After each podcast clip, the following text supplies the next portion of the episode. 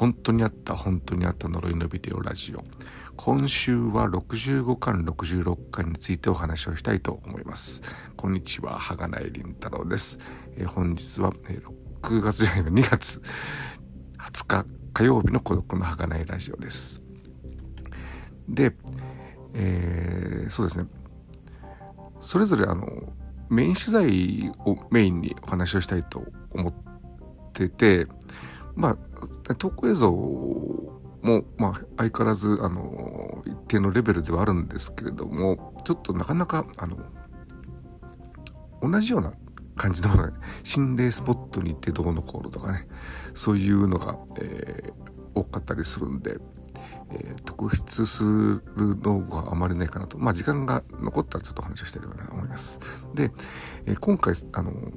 民主罪がねそれぞれ5巻が、えー、記憶階段ですね。で66巻が、えー、六部殺しというそれぞれあの階段寄りのテーマになってまして私もともと階段が好きというのもあったんですごいあのそれぞれのテーマにはまったと言いますか。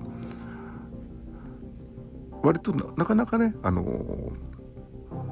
階段と本当になったの上でビデオって傍から見るとね同じようなテーマを取り上げているとそれをそれぞれあの人が話したり本にしたりするのかするかもしくはあの映像で見せるかっていうそんな違いだけと思われがちというかあんまりそのこと考えてない人が多いと思いますけどもあの似てると私も思うんですけどもただなぜかあの怪談好きはあんまりねこういう心霊ドキュメンタリー読めない。ホラーは好きだけど心霊ドキュメンタリー読めないとかね。あと本のろを見てる人はあんまり怪談聞かないのかなという。なんかあのジャンルは似てるけどもお互いにこう嫌っているわけじゃないけど多分食わず嫌いの部分が多いような気もします。どうせこういうもんでしょうみたいな。うんで特に階段好きの人にこの65巻66巻見てほしいなというふうに、えー、見てて思いました。でまず65巻。これあのメイン姿勢が「メモリー」っていうまさに記憶というそういうタイトルがついている、えー、お話で、えー、投稿をしたのが男性で、え、彼の恋人の周りになんか変な女がうろついているということで、まあ、彼女のマンションで、えー、撮影をした映像が投稿されてきてで、まあ、その投稿映像っていうのが、えー、マンションからね路地ベランダから外の路地を映したらそこに、まあ、女性が立っていてそれが瞬間移動したり途中で消えたりするっていう。たまにねこういうあのベランダから外を映すというそういうパターンの映像がこの心霊ドキュメンタリーでほんのろでも前、えー、あったと思うんですけども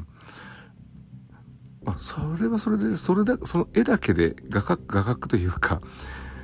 だけで怖いっていうのはあるんですがただなぜかやっぱりそこを立ってるのはいつもあの髪が長い、えー、ロングコートを着た女性みたいなねそういう、まあ、類型化もされていてなんでかなと思ったりするんですがそれはさておき。でその投稿映像が来たもんですから、えー、呪いのビデオスタッフは調査を始めてそうすると、えー、その彼の元カノが浮上してきましてねなんかあまりいい別れ方をしなくて彼女の方が、えー、ストーカー化してるじゃないかみたいなそんなのが出てくるんですけれどもまあそれは結局違っていてっていう割とこうほんのろの、えー取材パターンとしたら最初に出てきたのはまずそれは違うだろうなっていうのが 違っていてでそういうその、えー、投稿者の彼女の周りにそういう不思議なことが起こるようになったのが、えー、彼女が実家に帰って子供の頃の、えー、ビデオを見てからそういう風になったと。いう証言が出てきましてでそのビデオに映っていたのが、えー、彼女が幼稚園の頃に、えー、死んで事故で死んでしまったまあどなんだ同級生というかなんていうんだあの同じ、えー、幼稚園に通っていた女の子がお正月に、え、着物を着てまあちょっとね、え、遊んでるところを映したそんな映像を見てそれから、えー彼女の周りの昔のことを心になったということで、まあ、さらにねその昔のことを取材をしていくとなんとそのビデオに映っているその着物を着た、えー女の子っていうのがその亡くなった少女じゃなくてその投稿者の彼女身の回りのおかしなことを追っている彼女自身だったということが分かってでつまりは、その彼女の記憶がねなぜかそういうふうに改ざんされていたという。彼女はあれはそのいう友達だから友達だというふうに思っているんですけどもそれは違っているというそういうね記憶の改ざん。それがまあこの、えー65巻のメモリーのメインテーマというか、えーになっていくんですがそういうことってあるよねっていうか特に怪談のジャンルでその記憶怪談というのがあってこれはなかなかあの文章にしたりするとそれただの記憶違いでしょみたいなねそんな感じに、思われてしまうんであまりこうあとねそんなに怖くはないんで表だってね、えーまあ、テレビとかでね怖い話とかねそういうので出てくることもないんですけれどもただあの実際はその実話怪談の中では特にこう怪談会とかねそういったとこで話をする中では割とこう一つのジャンルとしてあってで多分ねそういう記憶ってね誰でも一つや二つあると思うんですよね。子供の頃のあの記憶は一体何だったんだという。でそれがね不思議だとか怖いっていうのはひょっとするとその体験した人しかあの味わえないっていうかね感じないものでそれが話したところで周りの人に伝わるかどうかわからない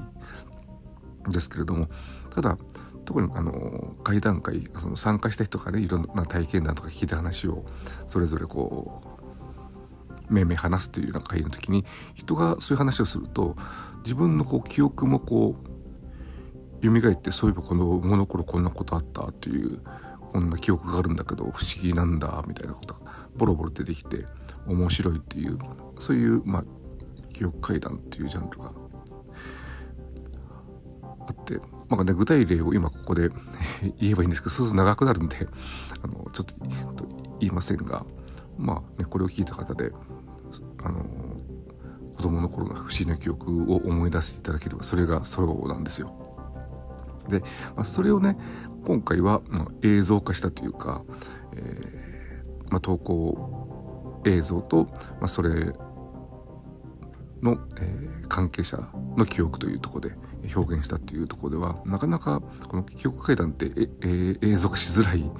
えーホラーオムニバスなんかでも出してきてもふーんで終わっちゃいそうな話を、まあ、うまくその投稿映像という形でね、え使って表現してなかなか面白いなというふうに、えー思いました。これ分からないとちょっとねよく分からないし怖くないっていうふうに言われてしまえばそれまででは、えーあるんですけどもなかなか興味深い回でしたね。65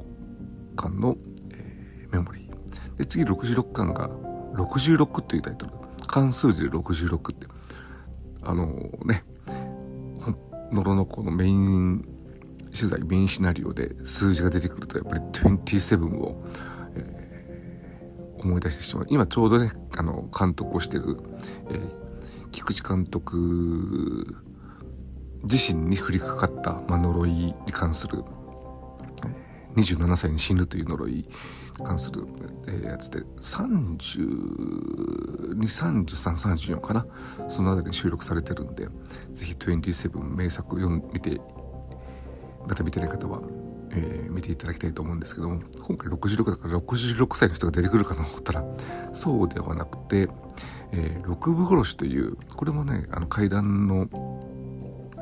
界隈では有名な、えー話。まああれですねあの座敷わらしの逆パターンっていうか座敷わらしはその家に座敷わらしが来るとその家が栄えてで座敷わらしが他に行ってしまうとその家がその家が、えー、衰退していくというそんなような、えー、お話なんですが六部殺しはあの六部六部っていうのが今回初めて知ったんですけどもあの66の省略で六部というふうに言っていて、えー、全国を、まあ、暗記している、えー、お坊さんそれがあの66えー、なんだお経をね写経をした66個の写経を全国の66箇所にこう収めて回るっていうそういう修行が、えー、あるそうで。それをしてる人が6部6部っていうかな？ちょっと、えー、今ちょっと曖昧で申し訳ないですけども。でその人が、えー、をあのうちに泊めた時にね、まあ、そういう暗記屋をしていたりあといろいろ土地でお布施もらったりしていてそこそこ金を持っているもんだからそのお金目当てでその坊さんを、え、殺してしまってでその金を奪ってそれで栄えるという。ただそうすると、えー、その家に生まれた子供が、え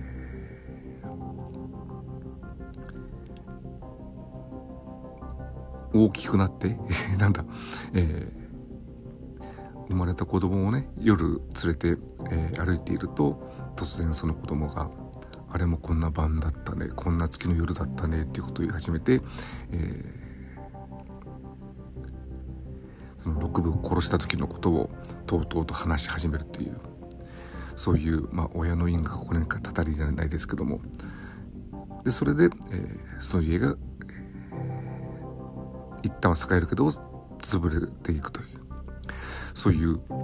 えー、話。それがね、まあ、こういう似た話が全国にあって六部殺しということで一つの類型化されていてでこれはあのあれですね。夏目漱石も、えー、夢十夜で、同じ同じというかこの話を書いていますしあと、まあ、それの変形としては最近、最近とかちょっと前に流行った怪談で、えー、ある女性が、あのまあ、最初にできた子供を、えーまあ、いろんな事情があって池池に、えー、落として殺してしまって、まあ、それ事故死として、え、処理をされたんですけどもやがて、あの、もう一度、えー、子供を生まれて今度はね幸せに暮らしていてでまた、えー、池にその子を連れて遊びに行ったら子供がくるっとこっち向いて今度落とさないでねっていうっていうそういう階段が一時期流行りましたけどもこれもこの六部殺しの、まあ、変形パターン。で、え、今回その六部殺しの説明をしてほしいないで今回のね「呪いのビデオ66巻」では、えー、冒頭の投稿映像は、えー、ある女性からその夫の、えー、誕生パーティーのね、えー映像を撮ったらそれがちょっとおかしなことになっているということで。でそれを撮影した後にその夫が失踪してしまったということで投稿があったんですけどもそれをね調べてみるとその夫の方は、えー、以前映像制作会社に勤めていてでそこが心霊関係の 映像を作っていてでそこである沼の取材をしたと。でその沼が六部殺しの、まあ、言い伝えっていうかね、えー、それがある沼だったと。いうことで、えー、一体その沼はどこにあるんだっていうことを探すというそういう、えー、お話で。これも、まあ、コンパクトではね 今回もねあのこの間これもずっと言ってるんですけどだんだんだんだんあの一巻の尺が長くなっていて今回もね両方とも90分あってで60分ぐらい1時間ぐらいこのメイン取材使ってるんでまあねもっと伸ばせばほんと3部作でできるんじゃないかという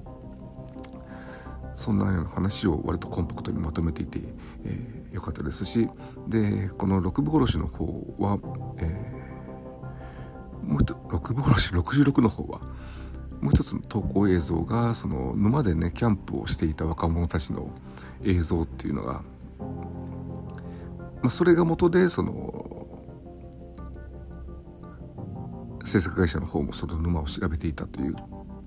で、まあ、その関関係で、えー、そこの六部そこで殺された六部たちのたたりの呪いで、えー、その制作会社の関係者がどんどんどんどん死んでいるというそんなような展開になるんですけどもその投稿映像ねなかなかこれは、まあ、力技といいますか結構分かりにくいけど怖い、まあ、一応あの中村さんナレーションはあのお分かりいただけただろうかじゃなくてお分かりいただけたことと思うっていうちゃんと映ってるっていうこれ分かるでしょっていうそういう感じで出てくるんですがただちょっと分かりにくいけど分かると怖い。あんまりないパターンの映像で、えー最後に出てきて怖かったです。ただそこに映っているあのキャンプしてる若者たちがすごい、えー、うざくてイラッとしますけども。なのでね今回65 65と違う66もねこの間その、えー、菊池監督路線の、えーまあ、民族学とかね、えー、そういったこう実際にに、えー、日本にあるもの言い伝えとかそういったもののまあ、一つとして六部殺しを取り上げてそれを、えー、取材しているということでこの間の路線継承されているなと思いました。あと投稿映像はね一つだけ、えっと66巻の方かな「えー、声」というのがあって、えー、冒頭2本目ですからタイトルが出てその次なんですがこれあのー、投稿映像よりもその投稿なんだ投稿映像を撮るまでの過程のふざけた感じがちょっとあのあんまり呪いのビデオにいない他の心霊ドキュメンタリーではね結構あったりするんですけどもとあるマンションで、まあ、隣の部屋から、まあ、女性の声がする。女性がねあえでいるような声がするということでそれをこうどんな状態なのか、えー、あの自撮り棒みたいなやつで カメラつけてベランダからそれを盗撮するという。あの真面目な呪いのビデオではあまりやらない、えー、撮り方をして。その辺のね事情が面白い。ただなんかねちょっとあのこれもちゃんと取材をして、えー隣の部屋で映っていたものが何なのかということを調べているんですけどもそのそれいるかなって。いうなんかえ？なななんでそうなのっていうような、えー、結論推測が出てくるんで。なんかそれいらない。あっちのふざけた路線でで全部通せばよかったのにというふうに、えー、思いました。はい、では、えー、今週は呪いのビデオ65から66巻ですね。だから、えー、来週が、えー、っと2016年の夏の3部作になって、えー、菊池監督の最後の夏の3部作になりますね。近畿というなかなかあのまだ見てないんですけれども、えー、評判のいいよく、えー、聞くタイトルなんで楽しみにしています。では、えーここまでお聴きいただきありがとうございました。